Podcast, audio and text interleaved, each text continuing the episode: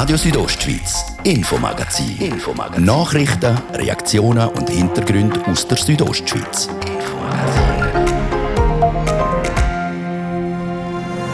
Rindfleisch, etwas Feins, oder? Am schnellsten Schweizer Leichtathlet soll es zum Verhängnis geworden sein. Wir haben heute mit Alex Wilson reden über seine vorübergehende Dopingsperre. Trenbolon, das ist in einer Urinprobe festgestellt worden. Was sagt da ein Schweizer Doping-Experte und Arzt dazu? Diese Substanz ist bekannt, dass die in Amerika recht häufig eingesetzt wird. Und darum ist es mal grundsätzlich möglich, dass die Substanz durch die Einnahme von Fleisch in seinen Körper hineingekommen ist. Wir hören den Sportmediziner Beat Villiger im ersten Teil vom Infomagazin. Dann machen wir einen Sprung auf die Alp und das machen wir heute in der Val der dritte Teil unserer Sommerserie. Und im zweiten Teil geht es wieder um den Sport. Die Schweizer Fußballnazi muss einen neuen Trainer suchen. Einerseits hat er jetzt sieben Jahre gute Arbeit geleistet bei der Nazi und äh, ich glaube, weiter steigen kann er nicht. Wir reden mit Paul Freiberg. Der Oberländer hat in den 80er Jahren mit dem Wladimir Petkovic zusammen geshootet. Das ist das Infomagazin bei Radio Südostschweiz vom Mittwoch, 28. Juli. Im Studio ist der Dario Gruber. Einen guten Abend.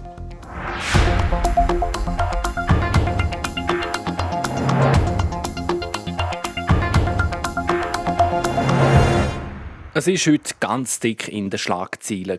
Nach dem Karim Hussein verpasst auch der Alex Wilson die Olympischen Spiele Tokio.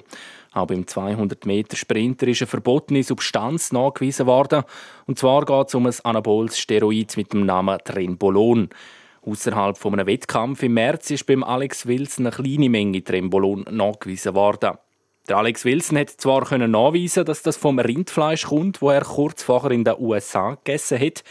Trotzdem hat der Internationale Leichtathletikverband Rekurs eingeleitet und der Alex Wilson ist vorübergehend gesperrt. Sarah Keller hat heute mit dem Alex Wilson über das laufende Verfahren und die Positivprobe geredet. Alex Wilson, die Leichtathletik-Wettkämpfe an Olympischen Spielen die starten in den nächsten Tagen. Wie bitter ist das jetzt aktuell für Sie, dass Sie nicht dabei sein können?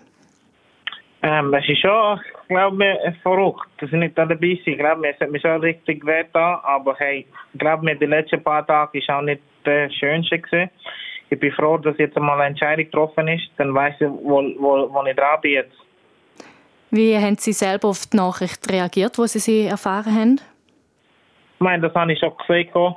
Ähm, das ich meine, ich, ich bin immer ein Mensch, der positiv geblieben ist, aber ich habe schon gesehen, äh, nach dem, nach dem äh, Gerichtsverhandlung am Sonntag, das habe ich fast angenommen, dass es so passiert. Sie haben gesagt, dass es ziemlich sicher könnte etwas mit dem Rindfleisch zu tun haben, das Sie kurz vorher gegessen haben. Sie haben aber selber mal in einem Interview gesagt, ähm, gegenüber dem Tagesanzeiger vor zwei Jahren, dass Sie Angst haben, einmal verunreinigtes Fleisch zu essen. Wieso haben Sie also nicht darauf verzichtet? Ja, okay, ich bin Vegas gesehen und es hat ein jamaikanisches Restaurant gegeben und ich habe gedacht, ey, ich muss essen, bevor ich weggehe, oder ich kurz vor ich heimgegangen bin und ich meine, ich habe nicht dabei gedacht oder so, dass, ey, wenn ich zum jamaikanischen Restaurant gehe, dann weißt dann unreiniges Fleisch wird sein. Das habe ich mir nicht dabei gedacht. Sie haben ähm, nur dank einem Essenstagebuch überhaupt können nachweisen, dass das könnte vom Rindfleisch kommen. Schreiben Sie da jedes Detail auf, was Sie essen, oder wie funktioniert das genau? Ich tue jeden Quitty behalten, wenn ich, wenn ich kaufe und esse, ja. Was sind jetzt also Ihre nächsten Schritte? Kämpfen und das Prozess gewinnen. Haben Sie Angst, dass Ihr Ruf jetzt für immer ruiniert ist? Nein, das habe ich nicht Angst. Ich meine, schau, Leute werden ihre Meinung bilden und das kann ich denen auch nicht ändern. Das Menschen sind alle gleich, weißt du, kannst sagen und tun, was du willst. Ich kann diesen Menschen nicht beeinflussen, was sie soll denken. Es hat ja einen kurzen Moment ganz gut ausgesehen, dass sie trotzdem können an die Olympischen Spiele gehen. Jetzt hat der internationale Leichtathletikverband den Fall trotzdem nochmal aufgenommen. Was halten Sie da davon? Ich meine, weißt, wenn ich gesagt habe, die Schweiz hat uns Recht gegeben und ich finde es äh, nicht fair, dass die Leichtathletikverband das angefechtet haben und äh, mit dem unfairen Prozess noch gewonnen. Das, äh, weißt, das kann wir nachher, äh, weißt, im Prozess können wir das nochmal äh, sicher gerade biegen weil sie wissen auch, dass sie nicht mit der fairen Prozess gemacht aber trotzdem ähm, dürfen Sie jetzt nicht auf Tokio reisen. Schauen Sie sich das Spiel trotzdem an? Ja, sicher. Ich bin nicht bitter drauf. Ich meine, ich habe eine positive Probe gehabt. Ich kann erklären, wieso. Weißt, aber andere, die andere Partei hat so anderes angesehen und jetzt müssen wir einfach wieder kämpfen. Und dann schauen, dass wir nächste Saison wieder am Start gehen. Sagt Alex Wilson zu seiner provisorischen Dopingsperre. Ja, und jemand, der sich auf diesem Gebiet gut auskennt, ist der ehemalige HCD-Arzt, der Beat Villiger. Er ist spezialisierter Dopingarzt und bei mehreren Olympischen Spielen als Chefarzt bei der Schweizer Delegation mit dabei gewesen.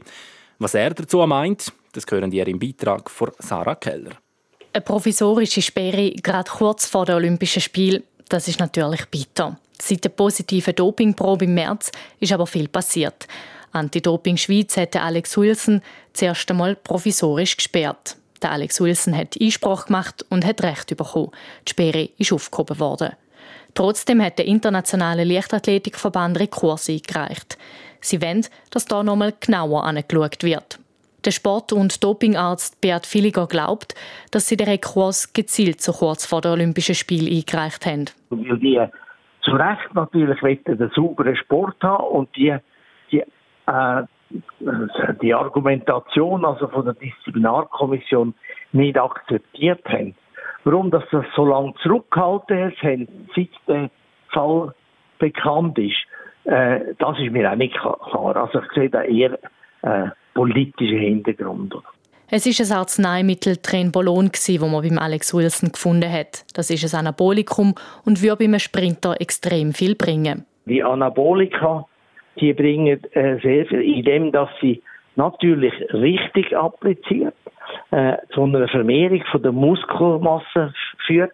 Dadurch kann man auch deutlich mehr trainieren und es tut sowohl Schnellkraft wie auch Kraft, die allgemeine Muskelkraft vermehren. 1,5 Nanogramm pro Milliliter. Noch so viel hat man gefunden im Urin von Alex Wilson. Das ist eine sehr kleine Menge, sagt aber nicht aus, ob er dopt hat oder nicht. Aber im Mengenlabor hätte man den Wert gar nicht feststellen und die Probe wäre durchgerutscht, sagt Beat Villiger. So wie ich jetzt realisiert habe, ist das ja äh, ein Problem äh, von einer sehr, sehr tiefen äh, Konzentration, also Nanogramm oder von der Substanz. Und das sind in dieser so tiefen Konzentration in den meisten Fällen äh, Kontaminationen, oder? Ob extra oder aus Versehen wegen kontaminiertem Fleisch. Vieles ist noch unklar beim Dopingfall Alex Wilson. Darum betont der Sport- und Dopingarzt Beat Villiger. Zum jetzigen Zeitpunkt ist absolut noch nicht klar, ob das ein Dopingfall ist oder keiner. Und ich würde ihn jetzt auf keinen Fall bereits in dem Sinn verurteilen, sondern es muss schon klar sein. Der Alex Wilson kämpfe weiter, sagt er im Interview. Und bis dorthin drückt er den anderen Athletinnen und Athleten zu Tokio von die aus den Daumen. Sarah Keller hat berichtet.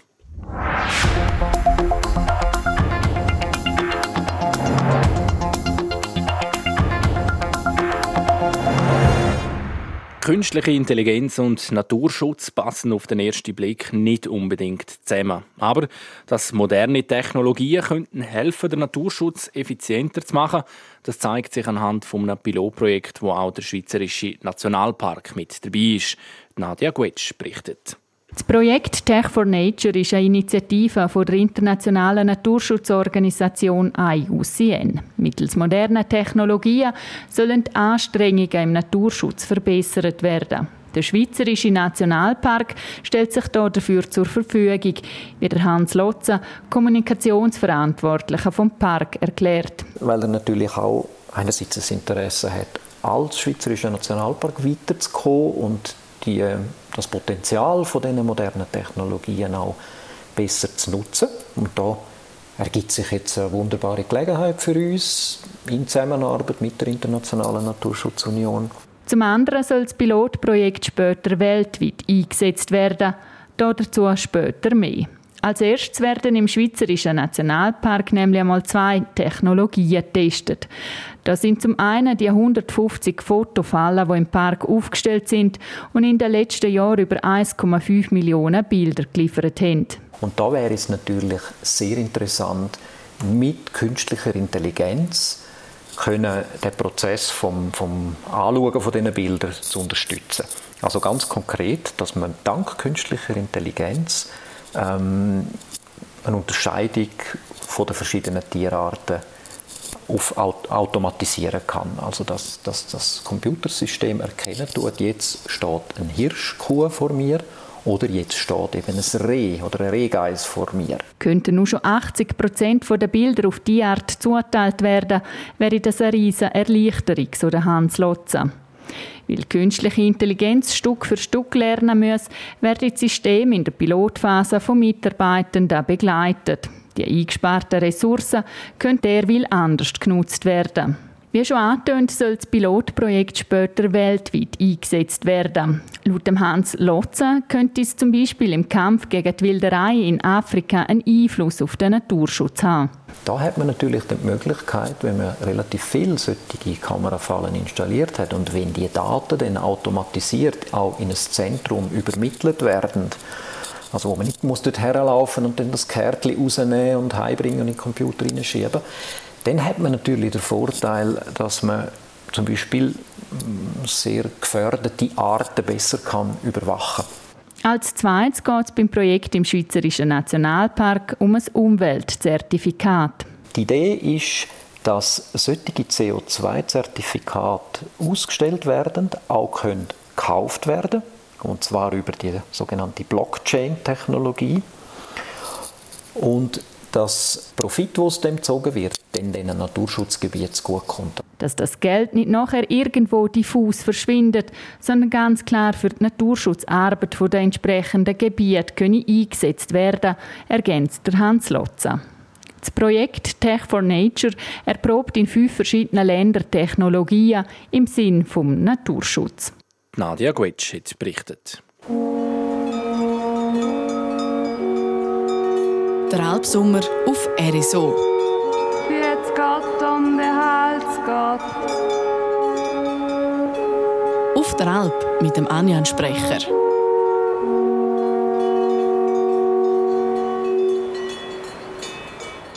Bergpanorama, Ruhe und frische Luft. Alpen sind ein beliebtes Ausflugsziel bei Jung und Alt. Es gibt aber auch viele, die den ganzen Sommer auf der Alp sind und hier arbeiten.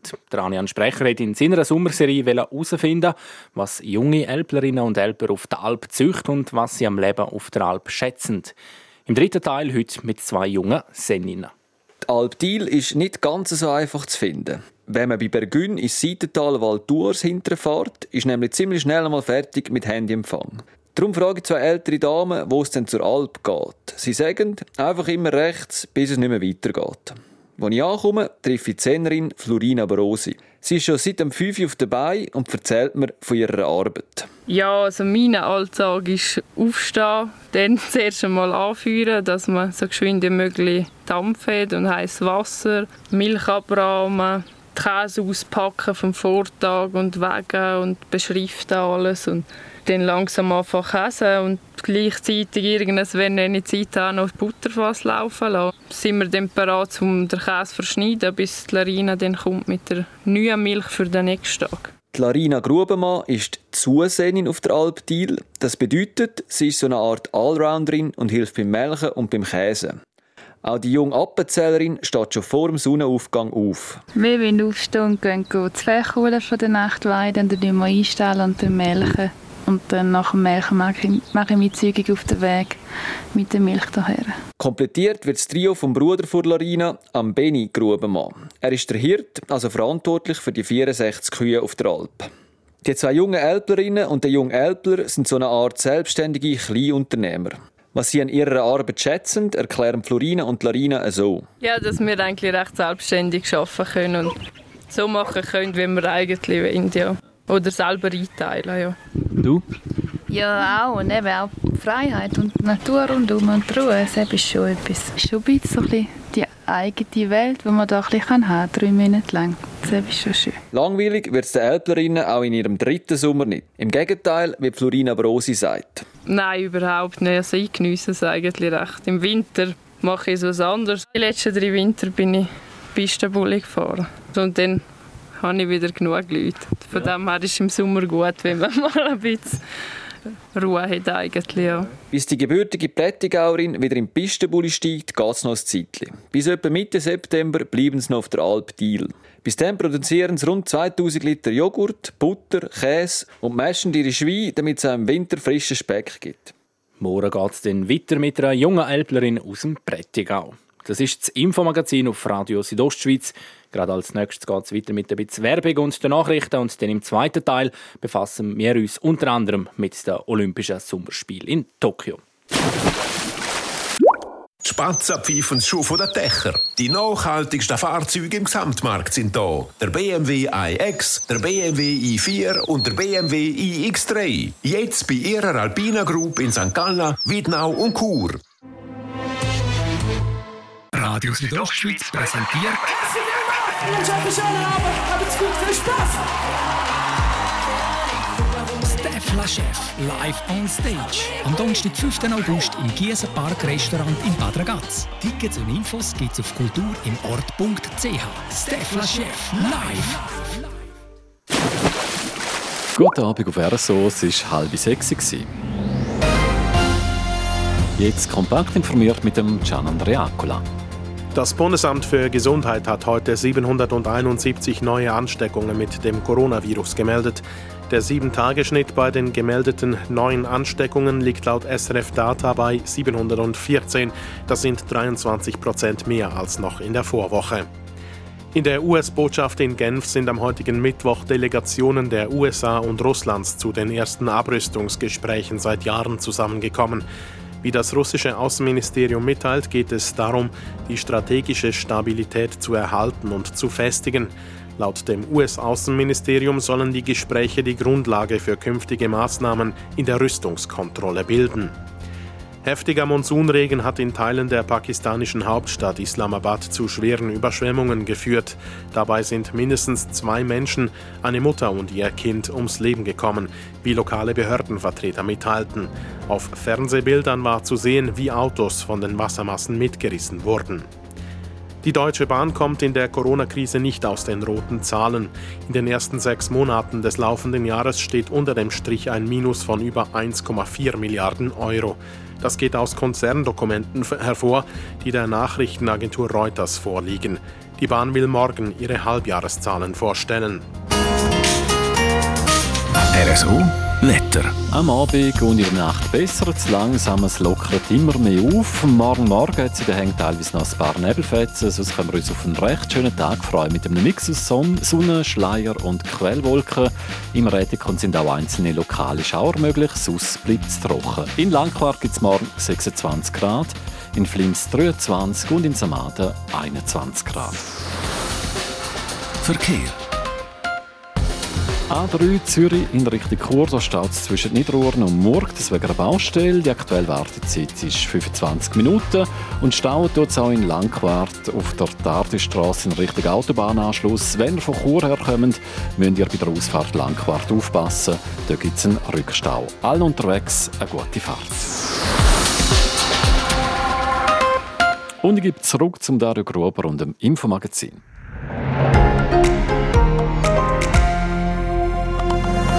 Radio Südostschweiz, Infomagazin. Infomagazin. Nachrichten, Reaktionen und Hintergründe aus der Südostschweiz.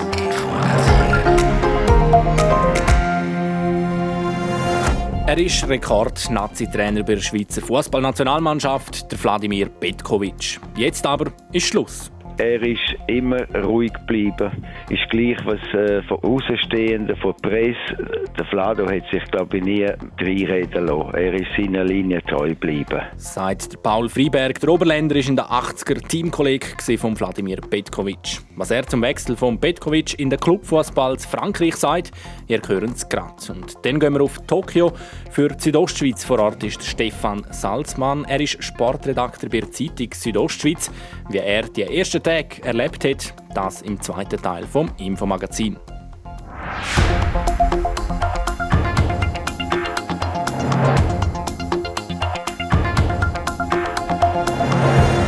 Seit gestern ist es offiziell. Der Fußball-Nazi-Trainer Wladimir Petkovic wechselt per sofort zum französischen Ligue 1-Club Bordeaux.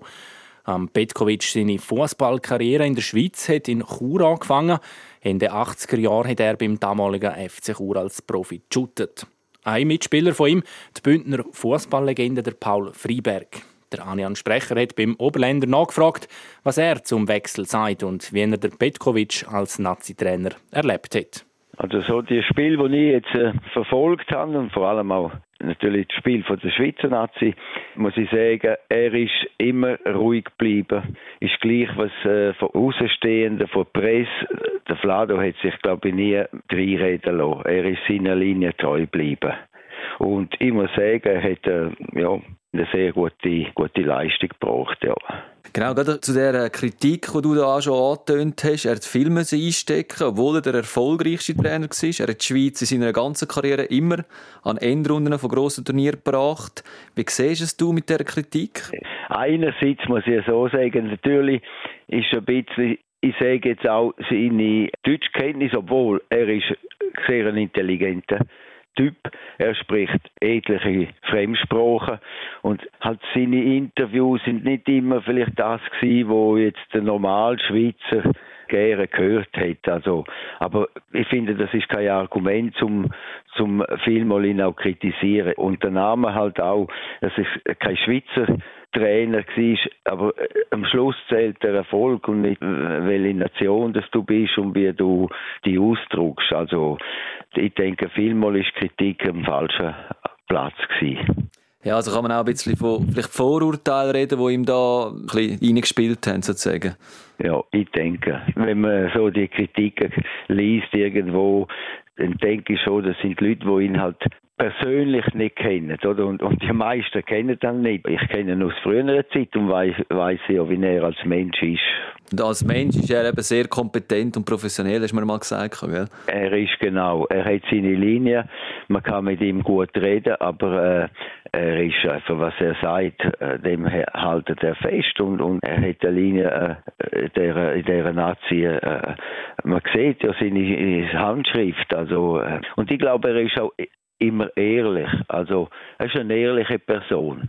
Das, was er sagt, meint er auch so. Und, und wenn, wenn ihm etwas nicht passt, sagt er auch. Also ja, ich finde, und das gehört zu einer, so äh, einem Posten. Also da musst du schon offen und ehrlich sein. Ja. Und jetzt äh, hast du irgendeine Idee, wer Nachfolger werden könnte von Wladimir Petkovic? Es ist schwierig zu beurteilen. Ich würde sagen, der Fahrer wäre jetzt einer, aber der macht es nicht. Er nimmt eine Outzeit ob er jetzt der richtige ist. Aber es wäre noch jetzt einer, den ich mir vorstellen könnte. Für mich wäre jetzt natürlich der Urs Fischer der Kandidat. Aber der, meine ich, der wird nicht kommen. Aber das wäre für mich die Person, weil wenn man schaut, was er mit der Mannschaft in Union Berlin zustande gebracht hat, der hat irgendwie einen Teamgeist hergebracht. Das wäre für mich der, der, Nachfolger, ja. Werfen wir noch einen Blick zum neuen Club von Wladimir Petkovic. Bordeaux ist das, ein Team aus der höchsten französischen Liga. Mhm. Und du kennst den Wladimir Petkovic, wie schon gesagt, persönlich aus seiner Zeit, wo du mit ihm in Chur gespielt hast. Was denkst du, zieht ihn an die Westküste von Frankreich? Also ich sage so, Einerseits hat er jetzt sieben Jahre gute Arbeit geleistet in der Schweiz, also respektive der, bei der Nazi. Und äh, ich glaube, weiter steigen kann er nicht. Mehr Erfolg haben ist fast, ja, ich sage, es ist nicht unmöglich, aber es ist sehr schwer. Und darum hat er wahrscheinlich den Zeitpunkt jetzt gesehen, um irgendetwas Neues anzufangen. Und äh, ja, ich glaube auch, er hat wahrscheinlich auch andere Anfragen gehabt von Vereinen. Ihm reizt wahrscheinlich einen Club zu führen und nicht einen Nazi, wo er vielleicht jeden Tag kann bei den Leuten sein Und wieso, dass er jetzt gar Bodo auswählt, kann ich nicht beurteilen. Ich denke, finanziell wird er wahrscheinlich noch, noch einen besseren Vertrag kriegen dort als, als hier in der Schweiz. Also, keine Ahnung, aber ich sage, der verdient wahrscheinlich das Doppelte dort als das, was er hier bei der Schweizer Nazi hat. Gehst du noch mal besuchen auf ein Glas Weinbord, oder? ja. ja, du, wenn ich mal in der Ferien dort bin. Ich habe ihm auch gratuliert vor, äh, nach der Europameisterschaft für seinen Erfolg und äh, hat mir auch zurückgeschrieben. Also ich habe immer noch seine Handynummer, ja. Das der Paul Freiberg im Gespräch mit dem Allianz-Sprecher. In Frankreich hat der Wladimir Petkovic einen Vertrag bis 2024 unterschrieben. Die Olympischen Sommerspiele in Tokio auf RSO.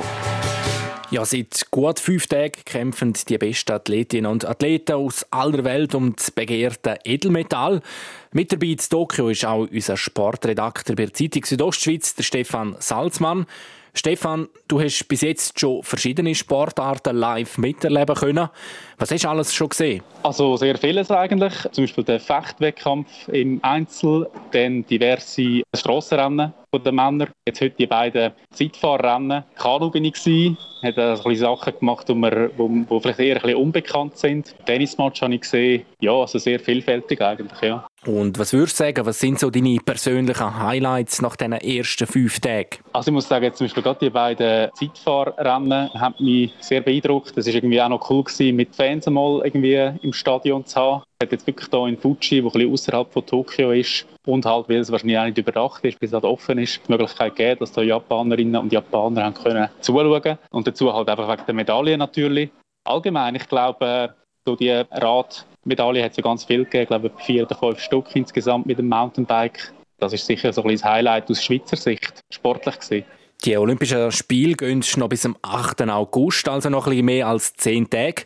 Was kommt als nächstes auf dich zu? Also morgen ist auch wieder etwas Radsportliches. Es ist ein BMX, wo ich glaube, zwei Schweizer und eine Schweizerin dabei sind. Es ist noch interessant mit dem Graf, wo eigentlich schon hätte sollen zurücktreten und jetzt eigentlich nachher nach seiner Karriere, nach dem Wettkampf, äh, wird als Trainer einsteigen. Sicher mit ihm schwätzen nach dem Rennen. Sie haben, glaube morgen Viertelfinal und dann, glaube den Tag darauf Halbfinale und Final, wenn es dann so weit kommt. Das ist morgen mal geplant. Sonst habe ich eigentlich immer etwa zwei oder drei Sachen pro Tag gemacht, aber es ist auch noch etwas, ich bin recht kaputt schon, wenn ich ehrlich bin und eigentlich könnte ich spielen noch recht lang. Ich muss schauen, dass ich ein bisschen zum Schlaf komme, ehrlich gesagt. In diesem Fall wünschen wir dir gute Erholung und danke vielmals für deine Antworten aus Tokio, der Stefan Salzmann. Er ist Sportredakteur bei der Zeitung Südostschweiz und berichtet jeden Tag von Tokio. RSO Sport. Präsentiert von Metzgerei Mark. Ihres Fachgeschäft für Fleischspezialitäten aus Graubünden in Chur, Langquart und Schiers. Echt einheimisch. Metzgerei-mark.ch Und der Olympianachmittag von heute gibt es jetzt zusammengefasst vom Gianandrea Accola. Da haben wir zuerst einmal gute Meldungen vom Schwimmen. Der Jeremy Desplanches hat sich mit der zweitbesten Zeit vom ganzen Teilnehmerfeld über 200 Meter Lager souverän für die Halbfinals können qualifizieren in einer Minute, 56 Sekunden und 89 Hundertstel schlägt er an der Wand an und wird so seinem Renommee als WM-Zweiter schon früh im Wettkampf gerecht. Hoffentlich dann nicht zu früh. Neben dem Jeremy Desplanches haben es auch der Roman Mitjukov über 200 Meter Rücken und Lisa Maye über 200 Meter Brust in die Halbfinals geschafft. Sie haben jeweils mit der 11. respektive 14. schnellsten Zeit von der Vorläufe angeschlagen. Chancenlos war heute einzig Maria Ugolkova über 100 Meter Freistil. Und dann ist heute Nachmittag auch noch der Mehrkampffinal der Turner über die Bühne gegangen. Die beiden Schweizer Benjamin Gijar und Edi Youssef haben sich sehr solid unter den besten 24 Turner der Welt können etablieren. Am Schluss sind sie auf den Plätzen 13 und 16 gelandet. Besonders der Benjamin Gijar hat können überzeugen und das mit einem tadellosen Wettkampf wird er 13.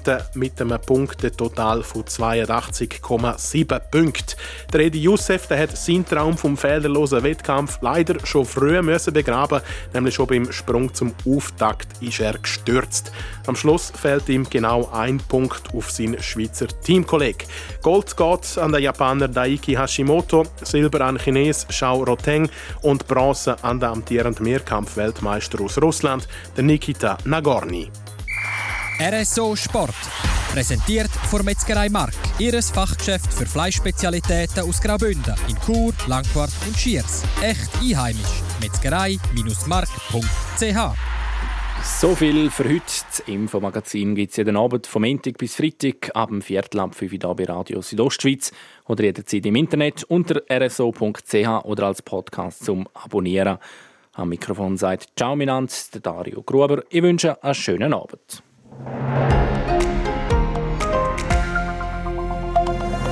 Radio Südostschweiz, Infomagazin. Infomagazin. Nachrichten, Reaktionen und Hintergründe aus der Südostschweiz. Infomagazin.